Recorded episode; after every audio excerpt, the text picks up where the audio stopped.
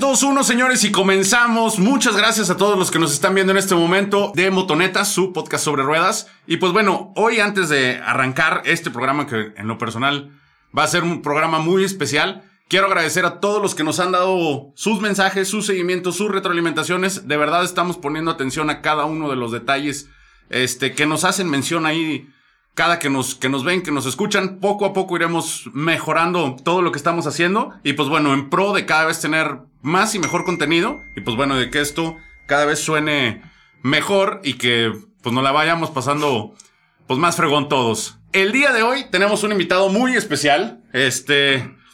Alguien que nos puede realmente dar una gran foto de lo que es el motociclismo potosino. Y pues bueno, sin, sin más preámbulo, para ahorita poder platicar todo, eh, Miki Villalobos, Meque, bienvenido. Gracias. Muchas gracias por, por prestarnos un ratito de tu tiempo.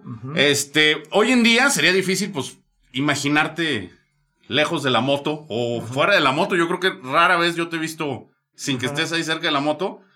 Pero pues como toda historia tiene algún comienzo, me gustaría empezar por ahí, si nos puedes platicar, este, dónde empezó tu, tu andar en la motocicleta y pues toda esta pasión que te ha llevado a tantos lugares y tantos eventos.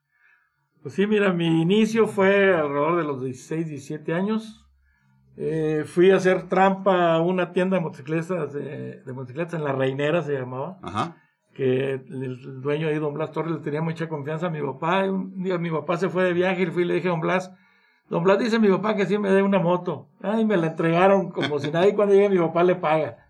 Y, saqué una mini moto 66 centímetros. Ok, tú tenías 16 años. 16 años tenía. Y por ejemplo, ahí ya, ya sabías andar en moto, ya te habías subido alguna. Ya, ya sabía manejar moto porque en, donde trabajaba mi papá en la cervecería, este, yo era las motos del, de ahí del negocio y los empleados ahí me enseñaron a manejar. Y un tío mío que se llama Rafael Villalobos, también él fue el que me enseñó a manejar. Y ya cuando agarré esa moto, ya sabía manejar. Inclusive, después de agarrarla, me venía aquí a San Luis, de Matehuala aquí a San Luis, hacía eh, casi cuatro horas hacía. ¿En la minimoto? En la minimoto. Llegaba aquí con mi primo Rafael Villalobos. Ok. Salíamos al campo, regresábamos y me regresaba a Matehuala. O sea, todo el día. Aparte era carretera libre. Sí, era la, sencilla. La sencilla. tiempo, sí.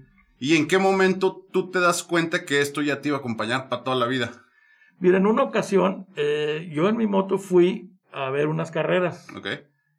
Y había un amigo mío que se llamaba Pedro Martínez, que tenía una moto ahí, y me dijo, oye, corre mi moto, te la presto, métete a una carrera. Y me metí, y la gané.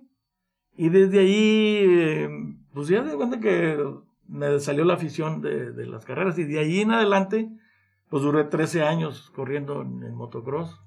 En motocross.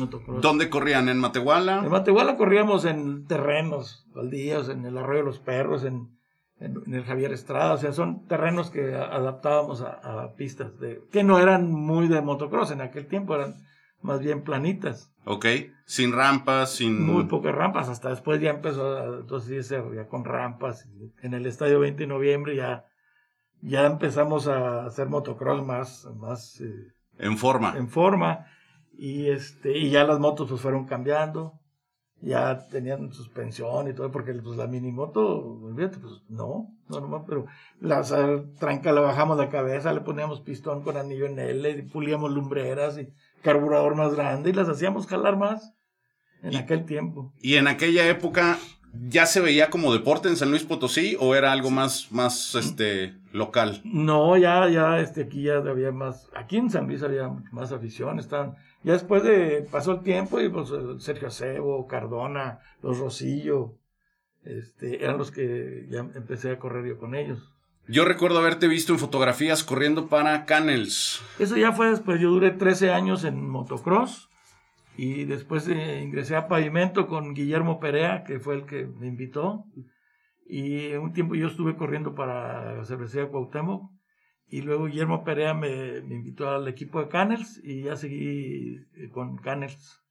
¿Con Canels que era un circuito nacional? Era la Copa Malboro. Ok. Que ellos corrían ahí sus carros y nosotros en las motocicletas. Guillermo Perea y yo éramos del equipo Canels. ¿Y quién te enseña el tema de correr? Pues mira, es eh, realmente no me acuerdo quién me enseña, pero la, cuestión era que me metí y empecé a correr y pues nadie, ¿quién te enseña a nadie? De a darle. Y pues yo creo que lo traía yo ahí, el sentimiento de, el feeling que le dicen de, manejar las motocicletas y me fue bien. Nunca quedaba después del quinto. Y fíjate, todo, todo esto, para dar un poquito de preámbulo también a la gente que nos ha escuchado, pues te ha llevado a diferentes aspectos del motociclismo, tanto el, los grandes viajes, promotor de eventos, este, fundador de motoclubs.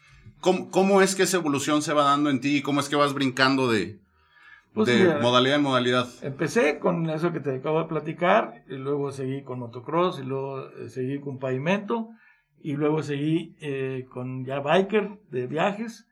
Y sí, organicé varios eh, eventos en Matehuala, concentraciones. Nos fue muy bien la, ruta del Peyote. Iniciamos la ruta del Peyote ahí con todos los motoclubs de Matehuala. Todos cooperaron, todos muy este, positivos.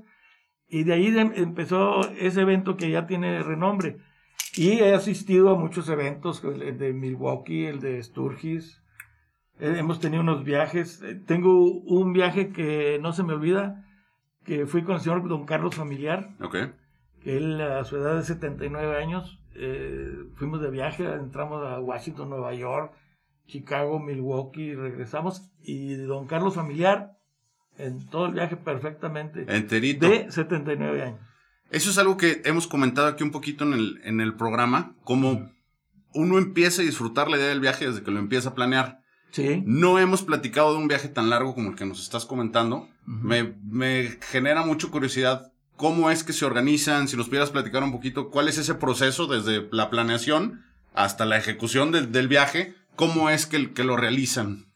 Bueno, mira, al principio nos reunimos y vemos, analizamos la ruta, hacemos reservaciones de hotel, vemos cuántos vamos a ir y ya eh, ponemos la fecha donde nos vemos y nos vamos. A, por ejemplo, el primer día a dormir a Laredo, el segundo día a dormir pasando Houston, el tercer día en, en, en Nueva Orleans.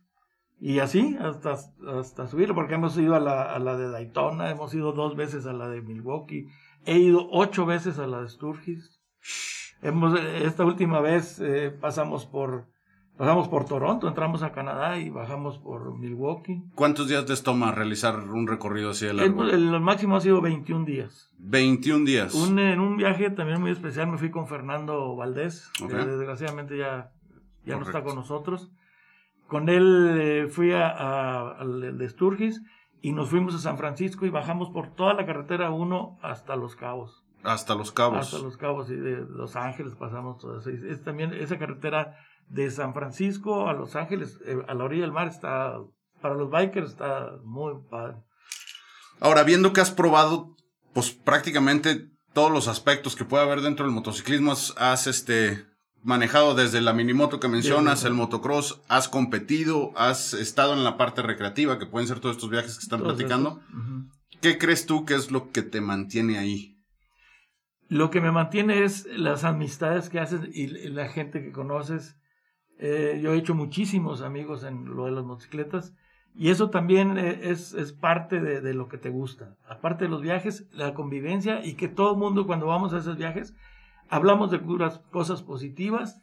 Todo el mundo va con la mente positiva, no hablamos de problemas, de pura, puras cosas buenas y eso, eso me motiva mucho que todos tienen sus trabajos, sus problemas. Ahí, ahí no se habla nada de eso, se habla de puras cosas buenas. Justamente también habíamos comentado un poquito eso y, no, lo, no lo reafirmas, como muchas veces la imagen del motociclista puede ser una imagen probablemente negativa, este, ante, ante muchas situaciones o por películas o por, por lo que uno puede expresar por el equipamiento que trae. Este, pero realmente, pues, de lo que mencionas, no, no te has encontrado con alguna experiencia que se acerque a eso. No, no, sí me he conocido desde empresarios, altos empresarios, hasta eh, gente que de bajos recursos, que son muy buenas personas. Y claro, hay excepciones, ¿verdad? Excepciones, la, gente lo toma mal porque, pues, sí, cuando hay eh, delincuentes que andan en motocicletas, pues, esa es otra cosa, ¿verdad? Claro, siempre. Otros los motoclubs y todo eso, pues, hemos, eh, al menos en lo que a mí respecta, ha sido pura gente de trabajo, pura gente positiva, productiva. Claro. eh, retomando un poquito el tema del tema de tu historia, tienes la minimoto, empiezas a rodar en ella, empiezas a competir en ella. ¿Cuál sería, cuál fue tu segunda motocicleta?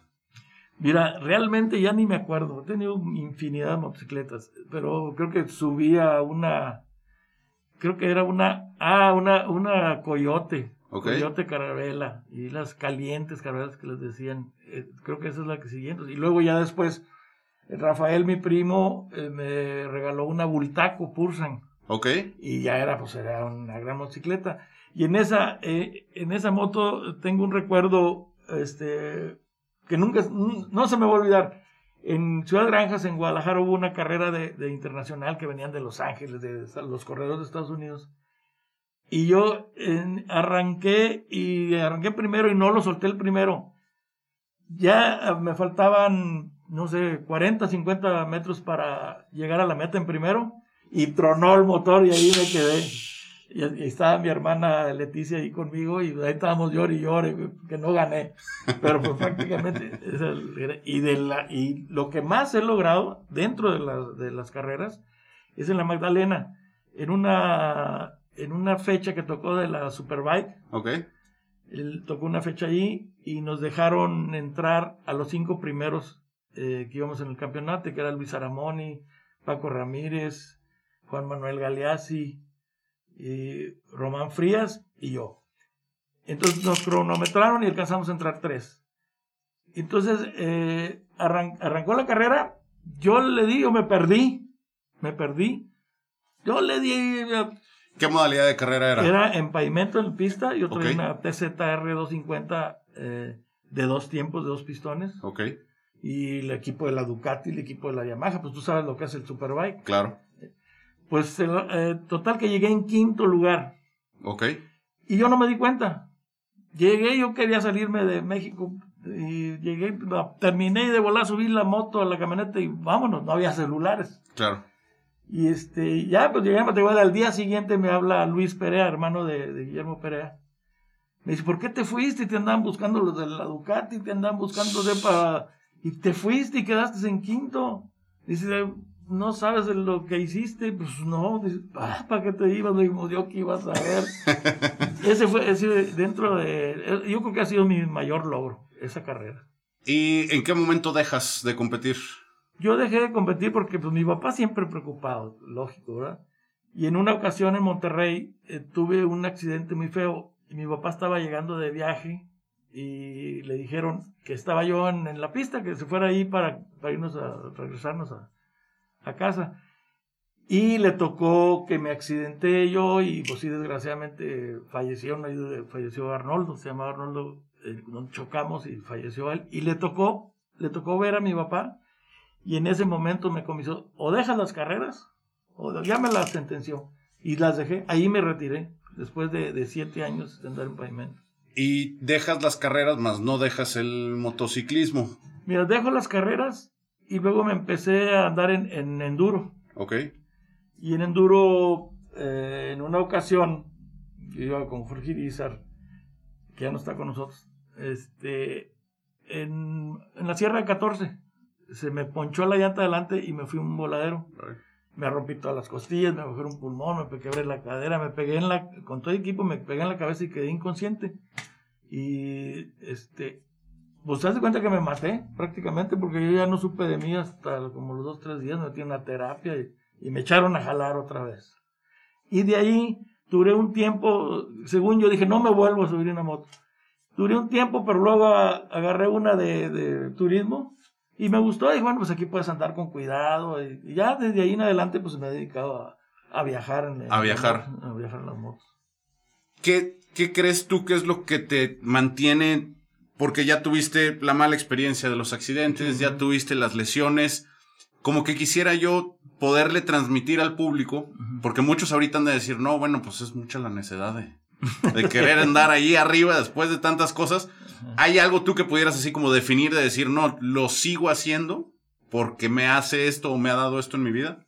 Bueno, sí, lo sigo haciendo porque me ha dado amigos, es muy padre los viajes y conocer pueblitos, conocer lugares. Y, eso es lo que te motiva. Ahora, después de esas experiencias, lo, lo, que haces es tratar de viajar lo más precavidamente que se pueda. No ir a 180 y no, pues si se supone que vas a viajar a disfrutar, claro. pues vas a una velocidad moderada para ver el panorama y, y procurando que no te suceda nada, ¿verdad? De hecho, es algo que, que hemos aquí también conversado que pues uno pretende disfrutar la moto durante muchos años. que también otra imagen que, puede tener el motociclista es como que no tuviéramos valor por, por vivir y que nos la andamos jugando cada que salimos. Pero la realidad es que, pues uno procura hacerla con la mayor precaución posible. No sé si también pudiéramos aprovechar ahorita el momento para ver qué consejos le podrías dar a los nuevos motociclistas que están iniciando este en el ambiente, sobre todo el recreativo, este pues para que puedan hacer una carrera larga dentro de, esto. ¿Qué, ¿Qué, consejo les podrías dar tú? Yo el consejo que les doy, como se siente muy padre que le abres a la moto y las, todas las motos modernas jalan durísimo. Sí. Sientes que si vas a 140, pues 160 sientes a toda. Pero yo no les recomiendo esas velocidades. Si se supone que tienen la motocicleta para disfrutar, pues que se vayan con precaución, que no, no, no se vayan a altas velocidades. O sea, eso es el error que cometen y es donde pasan los accidentes. Claro que estamos expuestos a accidentes, definitivamente, pero si le, te metes a tocar, le, provocas que te pase un accidente, pues es mejor que vayas con precaución, que disfrutes la moto. Con el, si ves que un carro va ahí medio mal, pues no lo rebases, espérate y ve siempre viendo que vaya seguro. Y es muy padre, conoces mucha gente, conoces, conoces muchos lugares, y, y el rato te, te, da, pues, te, como quien dice, te, te, te emociona salir a los viajes. Claro. Y llegas y te paras y te preguntan la gente de las motos, se riman señoras, y a dónde van y todo. Siempre puros detalles buenos. Positivos. Positivos. Y bueno, y sí, como dices, siempre estamos expuestos a que algo nos pueda suceder. Incluso ahorita me platicabas que en una ida a pescar, si nos pudieras este, platicar esa anécdota, porque pues creo que es la más reciente, ¿no? Sí, es mi última fractura. Tengo 20 fracturas, tengo tornillos y todo, pero estoy armado. ¿Y, es, y ese día cómo, fue que, que, te sucedió el accidente? Pues, ese día fueron unos amigos míos a, a, pescar en Zaragoza, Nuevo León. Y yo me fui en la moto. Y ellos fueron en la camioneta con las cañas. Entonces, y están ahí pescando, pues yo me aburrí. Tenía claro que traía las botas de la moto. Entonces me fui a caminar y me subí al cerro. Y allá ando arriba del cerro pues con esas botas no son apropiadas para dar montaña. Me resbalé y me fui un bolerito y me fracturé la, me fracturé la, acá la, el pie, el tobillo. Ah. Y ahí vengo a gatas, como dos horas a gatas para llegar ahí donde estaban. A donde estaban ellos. Y en uno ya agarró el teléfono y le hablé a mi hijo Sebastián y ya fue por mí. Y ya me trajeron aquí al hospital a arreglarme otra vez. A arreglarte de nuevo. Y, el doctor Aguirre dijo, ah, ya llegó mi cliente. Y ahorita ya al 100. Sí, ando perfectamente. Perfectamente, sin problemas. Y procuro este, no echarle peligro. Nada, y si veo algo medio raro ahí apeñoscado de trailer, me espero que esté más libre. Más tranquilo. Sé, sé lo que es caerse de la moto. Claro. Te puede, o sea, como no te puede pasar nada, como pegas con una piedra o algo, eso es mejor no caer. Claro. Y retomando un poquito el tema de los eventos en Matehuala, es algo que llama mucho la atención. Creo que en Matehuala hay una gran afición por el tema de la moto. Y la gente no se imaginaría lo, lo grande que puede llegar a ser un evento local. Este. Y pues bueno, en el caso de, la ruta del peyote, pues ya no es un evento local, ya es un evento. No, sí, ya va muchísimo. Regional. ¿De dónde surge esa idea? Mira, esa, esa idea surge eh, con los motoclubs ahí de Matehuala. Me dijeron, oye, organízate ahora tu el evento. Yo lo organicé como seis, siete veces. Entonces, lo que hice fue eh, conseguir patrocinios y regalar todo, las cervezas, las camisetas. No cobrábamos nada, ni entrada, nada. Nada. Entonces, ahí fue cuando agarró mucho vuelo porque en todos los eventos hay mucha gente que los hace como negocio. Claro. Y todos cobran, entonces te venden la camiseta. O sea, y nosotros no. Fernando Chávez me echó a la mano para conseguir patrocinios. Y pues nos fue muy bien. Vino muchísima gente y agarró mucho vuelo. Nosotros eh, teníamos pensado 500 registros y pasamos de 1000. Y, desde ahí ya eh, nos hemos turnado, ya lo hizo otro club y luego otro día lo hizo el, este, el ingeniero Espinosa. Y, y, no sé si fuiste este último, se llenó totalmente. Ya con todas las precauciones de la pandemia. Claro. Y ahorita, pues ya después de esto, están todos suspendidos por lo de la pandemia. Que sí, ahorita es inevitable. Sería complicado hablar de eventos. ¿Cuántos años tienen realizando este evento? Este evento yo creo que lleva como unos 20 años ya. 20 años. Realizándose entre unos y otros y nos hemos turnado. Nunca hemos tenido problemas entre los motoclubs. Todos, todos han sido muy positivos. Todos, unos regalan la comida, otros regalan aparte cerveza, otros la organización. O sea, eh, tenemos la cualidad de que siempre hemos estado muy de acuerdo y no ha habido conflictos. Claro. Y aparte, pues digo, tú con el conocimiento perfecto de ver cómo funcionan los grandes eventos masivos. Ahora, para la gente que nos escucha y que no está dentro de, del ámbito del motociclismo, ¿qué sucede en estos eventos? ¿Qué es lo que atrae a tantas masas? Sobre todo lo que atrae es que es gente aficionada al motociclismo. Claro. Y se conocen entre ellos que son, haz de cuenta que se hablan en el mismo idioma de las motocicletas. Y eso es lo que la atrae. Hay música, bar, familias, niños. Es un evento familiar. Claro. Y en el tema de las motocicletas. Y eso es lo que los atrae. Y sobre todo la ruta del peyote, que son 200 kilómetros en el desierto de 14, que va la carretera y va el tren y, vamos, llegamos, los huicholes eh, se ponen allá a vender sus, sus eh, artesanías, regalamos la cerveza en el camino, agua. Y no ha habido accidentes así, se han ha habido caídas, eso, pero eso es lo que les llama la atención. La, ruta del peyote les llama mucho la atención. Claro. Porque es un desierto. Eh, y está la carretera sola, está muy, muy padre ese, ese, recorrido. De los, de los grandes eventos a los que has asistido en, Estados Unidos, digo, ya platicamos ahorita un poquito de lo que sucede en México. ¿Qué sucede, por ejemplo, en un Sturgis? Pues en Sturgis ves, eh, no sé, miles y miles y miles de motocicletas, el 90% Harley. Y todas son diferentes, todas les ponen detalles, cada quien arregla su moto de, de diferente estilo y la mayoría de la gente ya es gente pues ya mayor. Y se juntan 500 mil motos, o sea, 300 kilómetros a la redonda. En todos los pueblitos está lleno de motos. Lleno de motos. Y el evento, tiendas y conciertos. y ese yo, yo pienso que es, es, la mayor fiesta, esa de, de, Sturgis y la de Milwaukee, de, de donde está la, la, fábrica de Harley Davidson. De Harley Davidson. ¿Fuiste al último aniversario? Sí, sí, fuimos a, la, Milwaukee. ¿Cuál, ¿Cuáles serían tus impresiones de, de ese evento?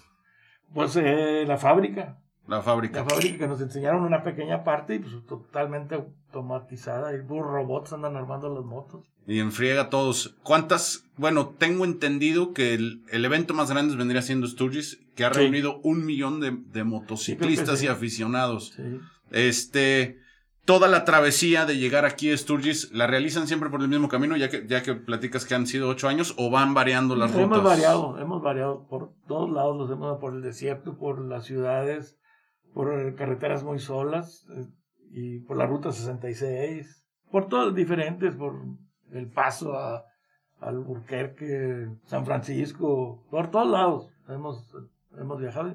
Y te viaja en Estados Unidos, viajas muy seguro. Claro y ahí tienes o respetas o respetas. Sí. En una ocasión, eh, yo llegando a, íbamos llegando a, Yellowstone. Ok. Y ya ves que las motos le pones la velocidad para que no te pases. Decía 65 millas y yo me equivoqué y le puse 75 millas. Ah. Entonces yo voy a 75 millas y no, de ratito ya tenía la patrulla atrás de mí y me multaron por 10 millas más de lo permitido. Entonces ahí tienes que Acoplarte. Me ha tocado que unos, arrancan echando, patinando llantas y al ratito ya los tienen ahí encapsulados. O sea, en, Estados Unidos es muy padre, pero tienes que cumplir. No es como aquí que, es lo que quieras y no, sí. no hay borro. Aquí de repente sí abusamos de esas, de esas libertades que, que de repente tenemos. ¿Cuál sería tu siguiente gran viaje? ¿Tienes algo en mente? Pues este año pasado suspendimos, íbamos a ir hasta Anchorage, Alaska. Anchorage. Anchorage, íbamos, teníamos planeado de regreso llegar a Sturgis, pero ahora por lo de la pandemia pues se suspendió. Esperemos que en junio, julio de este año, a lo mejor si ya, si ya se eh, quitó lo de la pandemia y abran la frontera y, y esté seguro, yo creo que vamos a ir. Eh, ¿Sudamérica? Sudamérica nada más ha ido a Guatemala y a Belice. A Belice. ¿Te gustaría bajar más? No. ¿No? Me gustaría no pasar por eh, El Salvador y todos los países. Panamá está bien, pero eh, yo creo que mandar la moto a, Perú, yo creo, y de Perú, de Perú darle la vuelta a Argentina y Brasil. Bolivia no. Bolivia no, no, no te Pues llamaría los países, tanto la los atención. países que son socialistas son muy peligrosos y están, están muy feos. Claro. Creo que los países que son democráticos eh, es, es mejor el paseo ahí, no, no los que está un dictador ahí, son trágicos Sí. países. Y, y seguramente hasta riesgoso es que te vean con placas Y la, mexicanas. y la gente se vuelve mala. O sea, el socialismo es pésimo. Pésimo. Y cambiando un poquito de tema, la dinámica de, de una familia motociclista, ¿cómo, cómo es? ¿Tus hijos les gusta la moto? ¿Se tienen la misma pasión que tú tienes? ¿Cómo, cómo ha sido ese que te vean andar en moto y cómo lo han llevado ellos? Pues mis hijos, mi hijo Luis, el mayor, este, no, él, él sí anda en una moto, pero para, eh, nomás para transportarse, pero no, realmente no ha sido afición. Sebastián, el que sigue, él sí eh, un poquito más, pero no son aficionados a motos, ¿no? Inclusive duran las motos de ellos y hasta telarañas tienen. Y no, nada. no tienen, no, no sé, no, no salieron como, pues ni mi papá, mi papá odiaba las motos. Claro, Y a ellos no las odian, pero no les llama mucho la atención. no les, no les llamó tanto la No, atención. les llama la atención.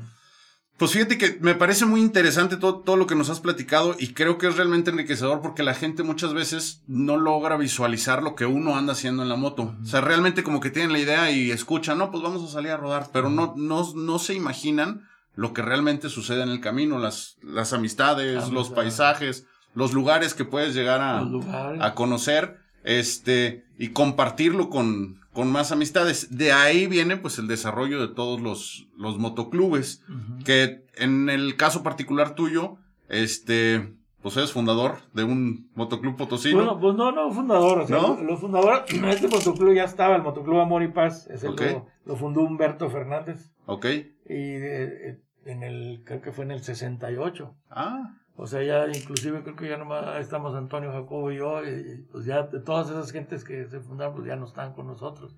ya no están. Y Y, no, ya el, el motoclub, pues ya prácticamente nomás somos Antonio y yo. Pero, pero yo me convivo con todos. O sea, yo soy de todos los motoclubs. Claro. Que, que es algo yo creo que también es importante el, el, el generar la convivencia y que el tema de que traigas un chaleco no te... No debe haber diferencia, con- ¿no? con- Hay mucha gente que se apasiona. Ay, no, si tú eres de este club, no acá. Realmente eh, es, es una reunión de los que viven en el mismo en el mismo tema, en el mismo idioma del motociclismo. No tienen por qué. Ay, este está en el otro club y no lo admiten. Eso a mí me cae mal. Porque lo que se trata es convivir todos eh, en hermandad. Y, y si es de un motoclub de otro, pues eso no tiene nada que ver. Trae, puede traer el del chaleco del que quiera. No debe haber ninguna diferencia que por ejemplo en Matehuala no lo hay, pero sí he visto en ciertos lugares que son muy celosos de su club, pero cuando no lo debe de ser. Claro. Es de una amistad, pues, tú estás en ese motoclub y yo estoy en el otro, no tiene nada que ver, pues somos amigos, punto. Y al final del día, pues promover algo que hemos comentado en los capítulos anteriores de los valores o las reglas no escritas del motociclismo, pues mucho es el tema de la igualdad. Y no importa qué moto traes o de dónde No. vienes, pues somos motociclistas y es algo como que se da de manera muy natural. Sí, me- Este, pues promoverlo y que así se, se no mantenga. tiene que entrar otro tema, pues el motociclismo, punto, ya, Claro. ya toda tu vida cotidiana, tus problemas, pero bueno, lo que es el motociclismo, pues se trata de convivir y tener un, un buen rato y convivir bien, Claro. en paz. en paz y, y en tranquilidad. Meque, pues quisiera agradecerte por, por esta plática, la verdad, muy, muy enriquecedora. Espero que sea el primero de varios programas que podamos tener. Este, hay temas en específico que me gustaría tocar más adelante, que ahorita, pues por cuestiones de tiempo no se puede.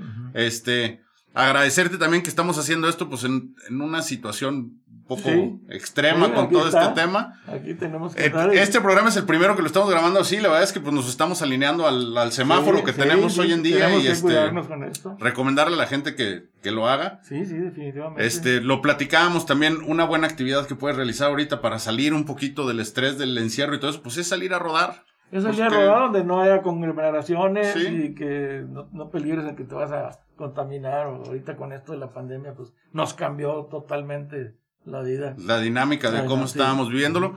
Pues agradecerte y agradecerle a toda la gente que nos está escuchando. Recuerden, nos pueden escuchar en Spotify, nos pueden ver en YouTube y lo vamos a estar compartiendo en Facebook. A las tres redes sociales, pues recordar darle like, seguir y suscribir, de tal forma que podamos llegar a más lados. Este, agradecerte y pues bueno, que nos veamos pronto. A Mike. tus órdenes. ¿Sale? Ok. Bien, saludos y nos vemos en la próxima. Hasta luego.